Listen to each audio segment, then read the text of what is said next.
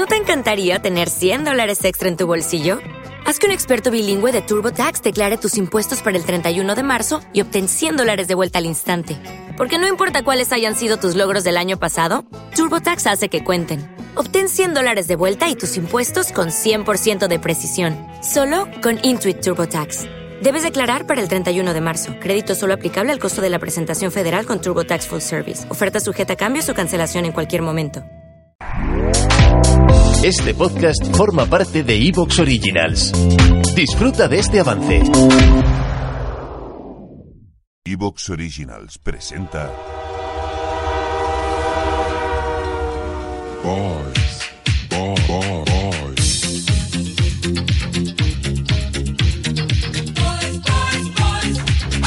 Boys, Boys, Boys. ¡Oh my God! Es eso, ¿no? Lo que hace Juan Pablo. Creo que sí. Eh, bueno, este que me está saludando por aquí, que me da la razón, no es otro que David, David Martínez, David, en Ficción Marciana, el que estuvo cuando yo no pude estar, y hoy no, el que no está, ya lo avisó, es Juan Pablo, así que vamos a hacer David y yo. ¿Qué tal? Muy buenas, encantado otra vez de estar aquí. Estoy haciendo un cambio de catalanes al final. Este programa nos vamos turnando unos y otros.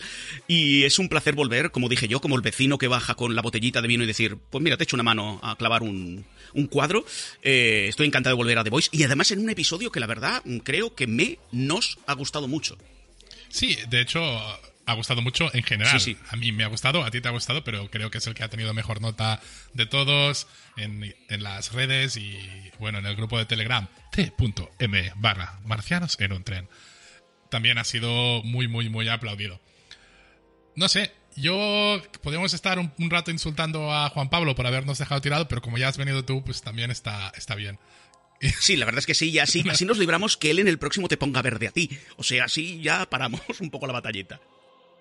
A ver, también es verdad que, joder, lleva mucho tiempo trabajando y se merecía. Y si le han dado hora en el salida de Can Roca para ir a comer, pues de puta madre. Hombre, el tren se para, y se recogen a los niños o a los chicos, como queramos traducirlo, y se deja por un día y no pasa nada. sí. Vamos a volver a Boys, Boys, Boys en un tren. Yo quiero seguirle poniendo el en un tren. Porque aquí el que vamos a analizar no es otro que el episodio sexto de esta segunda temporada, con el título The Bloody Doors Off, que como va siendo tradición es el título de un par de grapas y del volumen 12 de los cómics.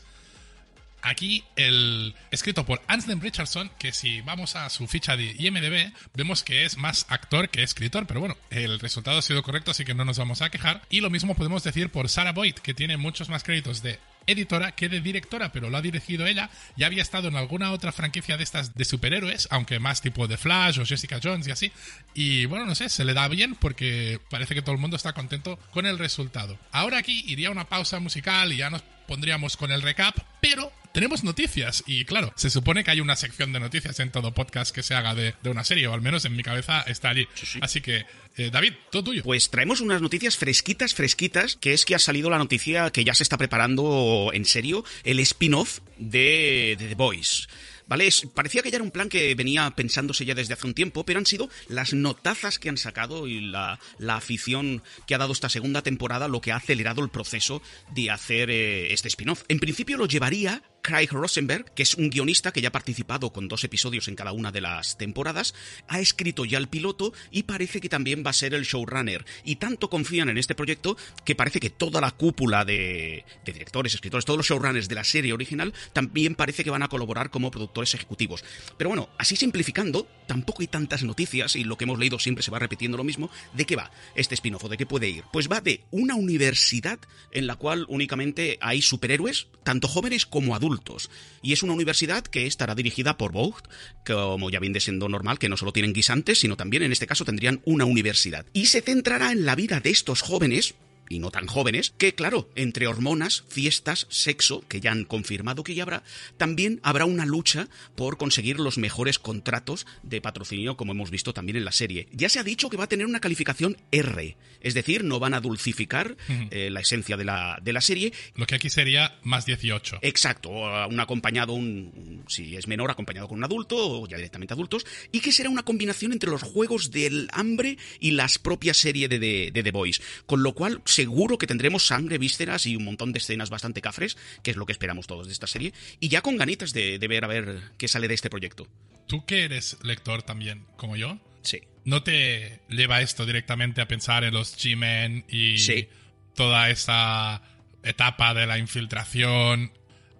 Que ya sabes que yo aquí pretendo hablar poquito del cómic por si alguien se lo quiere leer, tampoco quiero jodérselo. Cuando alguna cosa es una referencia directa se dice, pero esto que de momento en la serie no se ha tocado, tampoco quiero decir muy bien por dónde va la trama, pero sí que tenemos en los cómics esta parte de mm, universidad, ¿no? Fraternidades, lo que lo Greek que dicen en Estados Unidos. Sí, una mezcla también entre colegio mayor y también tenemos lo que dices tú, las fraternidades que a veces suenan a toga, toga, toga, estas películas así, con lo cual yo creo que van a tirar por ahí, pero por lo que llevan repitiendo en todas las noticias, parece que la cosa va a ser bastante los juegos del hambre, es decir, solo puede quedar uno al final y va a haber bastante sangre, con lo cual, bueno, sí me ha recordado a esto, pero creo que va a ser más cafre que en los cómics, que en este caso ya es decir. A mí me gustaría que fueran literalmente los Juegos del Hambre. Sí, sí. En plan, los Juegos del Hambre, el original, el- la novela japonesa, que luego se hizo una película y luego un manga por el mismo autor de la novela, pero no que el de la película, es una clase, o sea, se pilla una clase entera de chavales de Japón,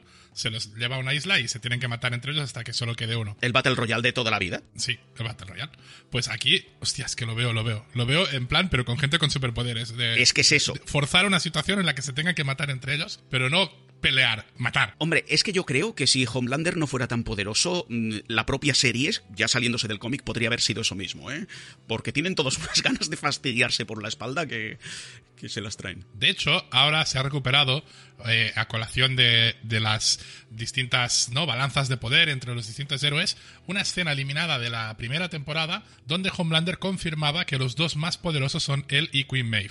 Y vemos que Queen Maeve le tiene miedo a Homelander, entonces nos queda bastante claro quién es el más poderoso y si, y si no, al final de este episodio Exacto. nos lo mega recontra confirman. Yo este episodio lo he visto eso, como una especie entre eh, un episodio de, de redención de algunos personajes y de confirmación de otras cosas y que hablasteis vosotros en el podcast anterior. Por ejemplo, justamente ese tema, de quién es más poderoso y todo esto ha quedado bastante clarinete en este, en este episodio. Pues yo creo que llegados a este punto hacemos la pausita de siempre, ponemos alguna promoción de otro programa de la red marciana, sabéis que en el After Show estamos a tope, creo que ya más cosas no se pueden seguir. Y obviamente en el canal principal van saliendo cositas. Y tú estás también trabajando en ficción marciana, que, que yo sepa también se están haciendo más cositas, así que lo vemos en un momento.